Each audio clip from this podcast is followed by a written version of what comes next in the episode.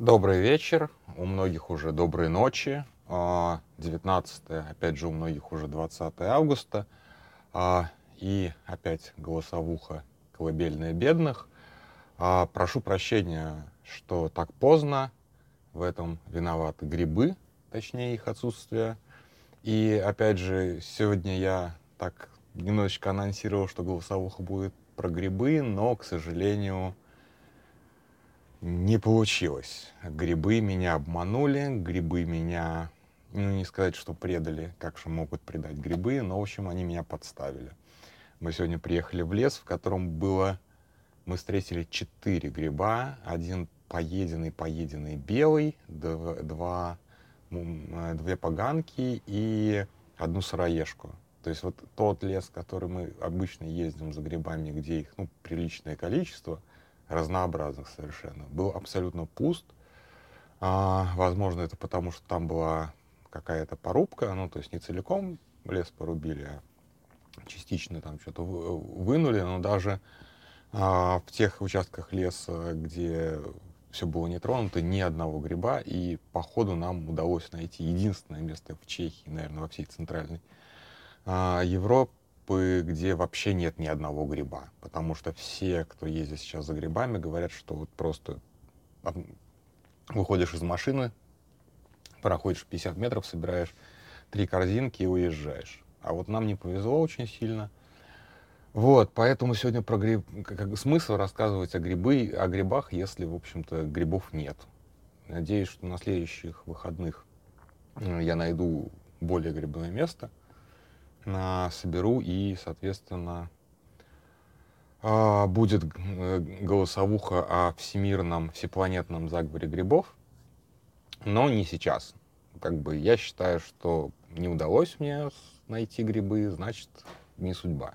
То есть это очень важный момент, как бы, когда ты пишешь конспирологические вещи, должно все друг с другом совпадать. А раз не совпал, мы просто игнорируем этот факт. Вот мы игнорируем то, что я сегодня не собрал грибы и просто переносим э, выход э, соответствующей конспирологии на недельку. Ничего страшного. Как бы для, в любом случае, для, для нас неделя, для грибов это даже не мгновение, а доля мгновения.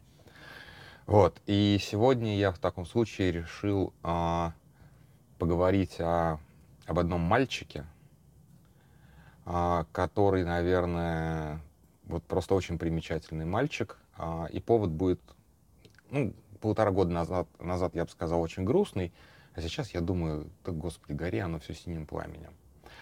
А, сегодня аппарат Луна-25 перестал выходить на связь, и опять же, я немножечко, наверное, забегая вперед, может, еще он на связь выйдет, и все будет нормально с этой миссией. Но все идет к тому, что Луна-25, в общем-то, уже никогда не будет онлайн. А, причины там, естественно, потом будут выясняться. Скорее всего, в общем-то, как мы написали, как написали в Твиттере люди, которые, наоборот, переживают за этот аппарат, что, в общем-то, у врагов России будет праздник кратера, или как-то вот так вот они это э, назвали. Вот, так что да, на Луне появится новый кратер, и, естественно, этот кратер нужно назвать именем э, Дмитрия Олеговича Рогозина. А, Понятно, опять же, что Рогозин уже почти год как не глава Роскосмоса, но э, человек, который, в общем-то, э, во многом ответственный, да, как во многом ответственный, практически полностью ответственный за последние провалы во всем, э, начиная от ВПК и заканчивая, собственно, Роскосмосом, конечно же, заслуживает отдельной голосовухи сначала немножечко про Луну-25. Мне очень понравилось, что они попытались использовать такую советскую магию. Дело в том, что э, к Луне э, Советский Союз э, запускал аппараты вот в рамках той самой лунной гонки, которую Советский Союз проиграл, не смогли вы, высадить человека на Луне. Вместо этого высадили обширнейшую конспирологию, что э, американцев на Луне не было, и там аппараты имели интересную а, нумерацию. Если миссия получалась, то, соответственно, у нее был номер. А если миссия не получалась, то она, в общем-то, оставалась безвестной. То есть там как бы неудачный, как бы, э, неудачный пуск вообще, в принципе, не регистрировался, в смысле, как не регистрировался в этой программе, не получал вообще никакого номера. А если что-то происходило в космосе, то, соответственно, этому проекту назначался э, номер типа Космос 2328, и это тоже было что-то безвестное. То есть к Луне типа это не имело никакого отношения. И вот создатели этого э, уже российского проекта, они решили, что вот раз у Советского Союза последний зонд был Луна-24, мы назовем Луна-25, ну, чтобы вот типа обозначить такую преемственность. Опять же, это все было при, при Рогозине, соответственно, это его пиар-мысль, скажем так. Вот, мы тут будем продолжателем советского дела, это будет Луна-25. Но они вот не учли вот этого нюанса, что э, советские, в Советском Союзе э, номер миссии назначался после ее успеха, а не до. Вот, поэтому как бы вот не сработала у них советская магия. Э, э, и ну, не сработало. Может быть, я опять же, я слишком рано э, делаю выводы, и нет как бы нет причин тревожиться. И сейчас вот прям специалисты Роскосмоса наладят связь с э, этим прекрасным спутником, не спутником, там, зондом, не зондом, аппаратом, короче, и все-таки высадят его на лунную поверхность, прилунят, так сказать. Но, скорее всего, нет.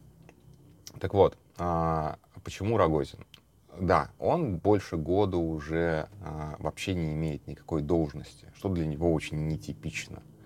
У него должность а, командира раненого, в жопу раненого командира отряда «Царские волки». То есть вот он как бы договорился в Твиттере. В 2014 году он написал, что размечал, разменял бы все свои должности на то, чтобы просто поехать на Донбасс сидеть в окопе.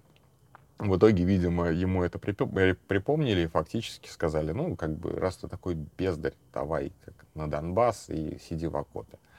И он поехал на Донбасс, и вместо окопа он сидел в ресторане, туда, как известно, прилетел Хаймерс, убил его охранника, по-моему, ну, формально ФСОшника в отставке, а, а самого Рогозина ранило в жопу, и с тех пор он на Донбассе, насколько я понимаю, тоже особо не появляется. Ну, по крайней мере, я не помню, что какие-то фоточки оттуда были. Но, тем не менее, его эта дружина «Царские волки» там типа есть, вроде как. То есть у него просто собственная ЧВК. Маленькая, очень маленькая ЧВК. Маленькая ЧВК. Вот. А как начинался мальчик Дима Рогозин? Вот, по легенде, опять же, как бы, я не знаю, насколько это правда, он а, был их там нетом в Приднестровье. То есть он ездил, в общем-то, повоевать, пострелять за русский мир еще тогда, когда это совсем не было модно, с начала 90-х. А, после чего вернулся в Россию и делал такую смешную маленькую карликовую националистическую партию Конгресс русских общин. Там, кстати, туда входил в том числе, например, Лебедь, с которым он, видимо, познакомился там же в Приднестровье, еще что-то. И эта партия набирала, но она, короче, никогда не проходила э, барьер. Причем даже тот маленький барьер, который существовал в 90-х. Там что-то меньше процента на одних из выборов, на вторых выборах там они под 5% набрали. Меньше процента эта штука набирала. А, и вот в общем, Рогозин был вот где-то вот за маргиналиями. В 90-х он был где-то за маргиналиями а, российской политики, ходил, зиговал а, и так далее, и так далее. То есть, в общем-то, такой достаточно а, был персонаж а, смешной. Ну, как бы смех смехом, но вообще-то а, у него папа какой-то очень-очень крупный советский босс, а, то есть, в общем-то, по тоже как бы, то есть э, он, он тоже в какой-то момент отвечал за весь э, советский ВПК, то есть это прям очень крутой. Поэтому э, мальчика Диму без должности не оставляли никогда. И вот э, когда вот он в, своем, в, своей, в свою детскую политику наигрался, ему предложили пойти во взрослую политику, э, и он, вокруг него создали такую партию Родина, из которой типа Сурков лепил типа оппозицию. И даже у них была оппозиционная мощная акция в 2004 или 2005 году. Они объявили, а, партия Родина прошла в Госдуму, они объявили голодовку.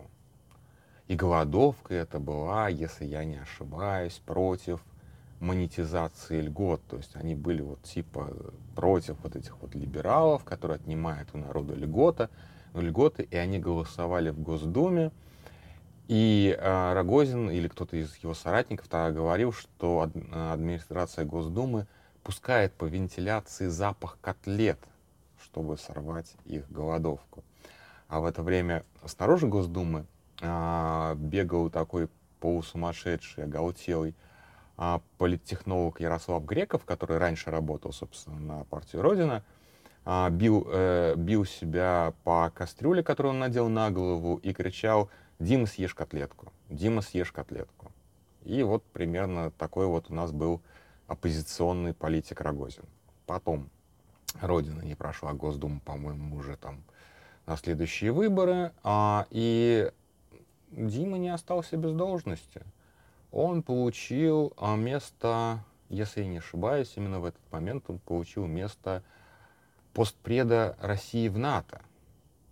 Каким образом он получил место постпреда России в НАТО, не совсем понятно, потому что э, я посмотрел на его образование, он выпускник журфака МГУ. Я сначала подумал, может, он хотя бы МГИМО закончил. Нет, я ошибся, он выпускник МГУ, то есть вообще как бы не имел отношения ни к как бы ни к НАТО, ни к военке, ни к чему совершенно. Он был вот просто вот таким вот Дима съешь котлетку. В общем, Диму отправили в НАТО, он а, должен был как раз, вот как бы, может быть, если он такой националист. А, забыл еще один момент, когда а, Родина шла, два момента, когда Родина шла в Госдуму, он, короче, прославился таким ролик, роликом «Очистим Москву от мусора» краткий пересказ, сидят какие-то неприятные мужчины а, а, не русской национальности, я уже не помню, если честно, кого они там изображали, актеры, и типа едят арбуз и кидают корки на пол. Вот. Ну, обычная сцена, да, наверное, как бы все такое видели. Вот, то есть это, в общем-то, как сказать, наболевшая, видимо, проблема. Ну, то есть тогда действительно был как бы такой очень правая как бы такая среда была, потому что, потому что, потому что действительно началась как раз массовая миграция с Кавказа в 2000-х а, и массовая миграция из Центральной Азии чуть попозже, то есть как бы за середину 2000-х. И москвичей это, особенно москвичей, это э, сильно волновало, потому что понятно, что а, среда в Москве вообще, в принципе, очень токсичная и не, не особо принимает чужих, неважно, какой-то национальности. Вот. А уж все эти мрачные Бирюлевы и прочие, прочие там Дегунины, в них люди криминализуются вот только в путь. Ну, то есть, как бы это, в общем-то, действительно а, для это самое была благодатная, благодатная почва для там политиков, которые делали всяческие русские марши. Естественно, Рогозин тоже ходил на какие-то из этих русских маршей, а, потому что их там было много разных в тот момент. И еще он, так, это э, про «Очистим Москву от мусора» я рассказал, а второе что-то тоже это очень смешное и зиговательное с ним было связано. Блин, вот из головы выпало. Ну ладно, черт с ним. В общем, в НАТО он просто исчез. То есть он был там чиновником, не отсвечивал в политике и все остальное. А после 2011 года он вернулся, вот, и сначала, если я не ошибаюсь, его поставили как раз... А, нет, его, по-моему, сразу же поставили руководить всем ВПК. Вот, и это как бы большая такая должность, потому что, в общем-то, вице-премьер, вот это вот все, то есть вот как бы он достаточно серьезный сразу же стал дядя, хотя как остался как бы мальчиком Рогозиным. И тут, конечно, очень хотелось бы, чтобы про Рогозина тоже рассказал Смирнов, потому что ему, его угораздило, когда он работал в газете «Ру», ездить как раз в престуры а, Рогозина по всяким там этим самым фабрикам, заводам и так далее, и выслушивать, выслушивать бред Рогозина о том, как они сейчас перестроят всю армию, выпустят чуть не по, одному авианосцу в год или что-то вроде этого. Просто такая фантастика. Вот.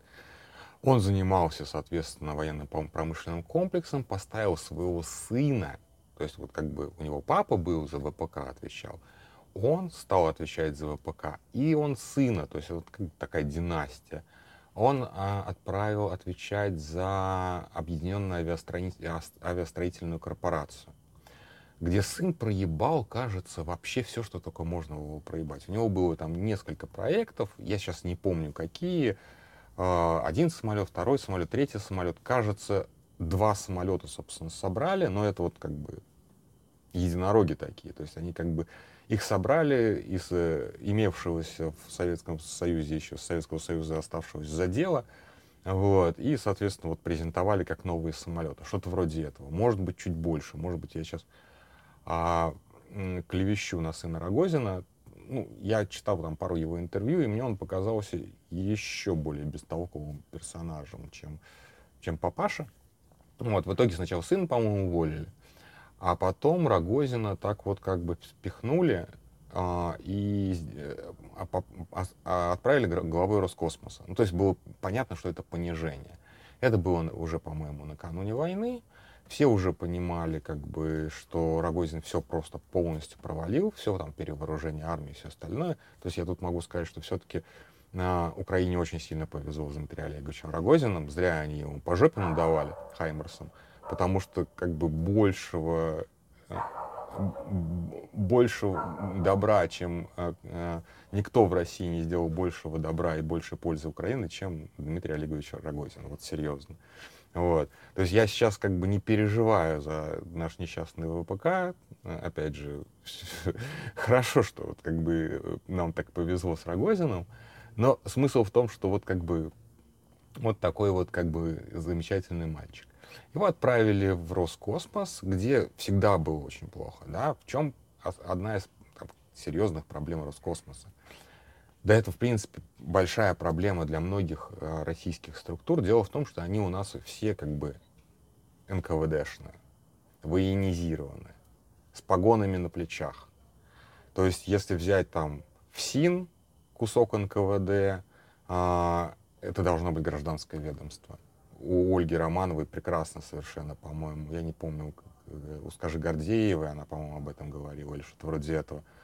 А, это может быть гражданское ведомство, это должно быть гражданское ведомство.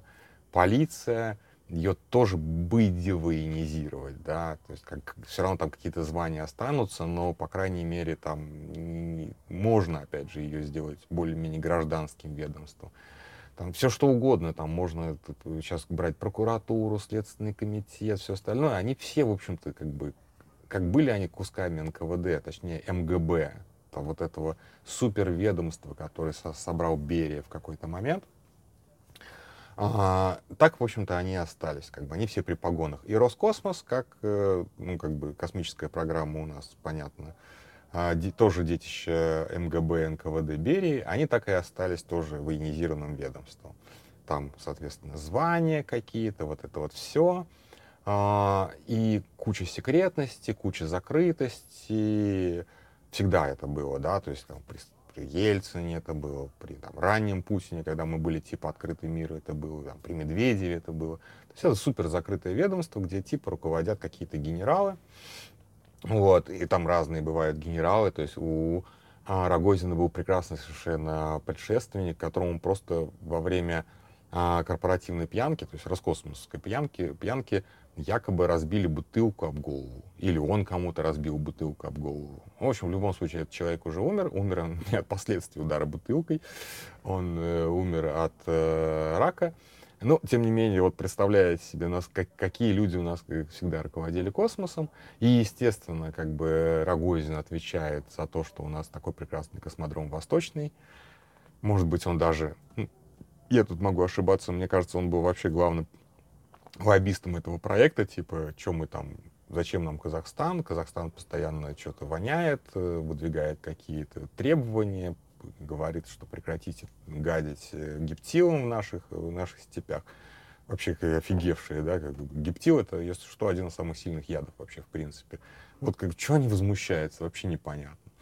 Вот, там, требуют деньги за аренду, ну, в общем, с Байконура. Ну, как бы, действительно, давайте построим, как бы, на деньги, которые, которые э, за аренду, там, на тысячу лет вперед, где-то вот за Амуром, там, космодром, а, и вот сколько там денег было украдено, как бы, на сколько там скандалов было, это вот тоже как бы все Рогозин.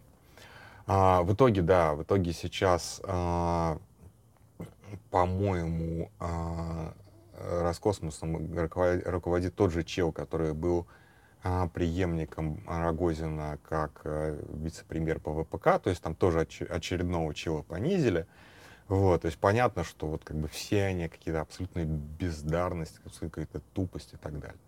Вот, поэтому, э, э, поэтому, конечно, жалко, с одной стороны, как бы вот с такой патриотической, жалко, что вот и с космосом у нас так все получилось, и у нас теперь космонавты вместо того, чтобы заниматься какой-то научно-исследовательской деятельностью, делают какие-то алтари, из каких-то дешевых иконок, как будто они, я не знаю, такие какие-то убер-мега-таксисты в космосе для того, чтобы выходить в эфир пер- Первого канала. Какая-то такая чушь абсолютная, да. Вот. Э, ну, понятно, что в космосе сейчас единственный путь — это конкуренция-кооперация. У нас не конкуренция, не кооперация, у нас вот эти вот какие-то пиар-проекты, возродим советское там наследие Луна-25, и то как бы просрали. Следующее, конечно, будет, э, следующее, что они смог, смогут сделать, но опять же, если там, возвращаться к войне, э, у России очень слабая разведка э, спутниковая, тоже как бы мы должны все сказать спасибо Рогозину. Молодец, чувак. То есть как бы то, что Россия проебывает эту войну, в общем-то, еще раз как бы говорю, что Украине очень сильно повезло с Дмитрием Олеговичем и, в общем-то, вручить ему заочно какой-нибудь орден было бы неплохо. Он вообще любит такие цацки, он любит как бы внимание и так далее. Вот. А к чему я, наверное, все это начал рассказывать про Рогозина? Дело в том, что э, опять послушаю Шульман, э, на этот раз на канале у Яшина, а, администраторы этого канала, ну, сам, сам Яшин, придумали такую тему, что пока Яшин сидит, там будут выходить расследования. Вот сейчас там делает расследование Миша Моглов. И будет рубрика, соответственно, каких-то вот экспертов, э, и там вот выступила Шульман. И она напомнила мне очень важную вещь, которую мы там с разными людьми по-разному обсуждали еще э, так, приличное количество времени, что одна, один из сценариев, который там, для Путина был бы хорош, это передача как бы, это вообще очевидно, да, это передача власти по наследству. У Путина нет сына, поэтому с этим как бы есть проблемы, потому что по женской линии сложнее, как бы считается, передать власть. Хотя, казалось бы, да, ну вот как бы Назарбаеву не удалось, да, он несчастный, у него сплошные дочери. А, кому еще не удалось? Каримову не удалось, у него дочери. А, это Узбекистан. Ну и, соответственно, у Путина тоже две дочери. Это моя любимая шутка про великую, великую Екатерину Третью, э, Екатерину Тихонову, а, которая станет у нас новой шальной императрицей. Ну да, передача власти по наследству. Один из сценариев таких. Может быть, это в общем такой передача по наследству, не обязательно как бы к детям Путина, но вот от, внутри клана Путина. И мы видели признаки этого, да, там ВКонтакте сын Кириенко, опять же, вот ну, много золотых детей, там, сын Патрушева, вы можете вспомнить, человек 10 уже так или иначе, там, детей входят в элиты.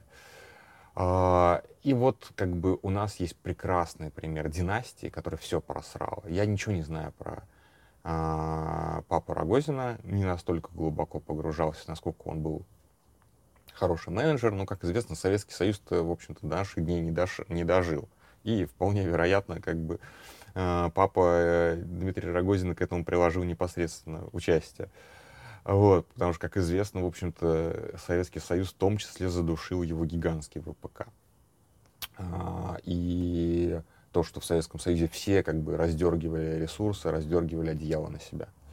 Соответственно, у нас есть Дмитрий Рогозин, который все проебал, просто все, что как бы в него была как бы Э, он был э, националистом э, с улицы, условно говоря, у него ничего не получилось. Он был кремлевским националистом, все просрал. А вот. Он был представителем на, в НАТО России, он все просрал. И теперь он, соответственно, да, к великим патриотам. Это представитель, он был представителем НАТО в России, как раз когда была вот эта вот э, тема с базой НАТО в Ульяновске, как-нибудь, может быть, расскажу про эту историю отдельно.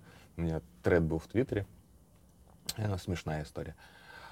Вот. И сын его, который у нас занимался объединенной авиастроительной корпорацией, тоже вот, вот она династия, да, вот если вы хотите, при, вот, как бы, если вы хотите увидеть, как работает преемничество буквально по крови, как работает дворянство, вот оно так работает. Почему, собственно, практически во всех странах, кроме там стран залива, отказ... так или иначе все это посыпалось, ну, не отказались, а именно как бы были свергнуты все вот эти вот модели управления через э, преемничество по крови, при передаче власти по крови.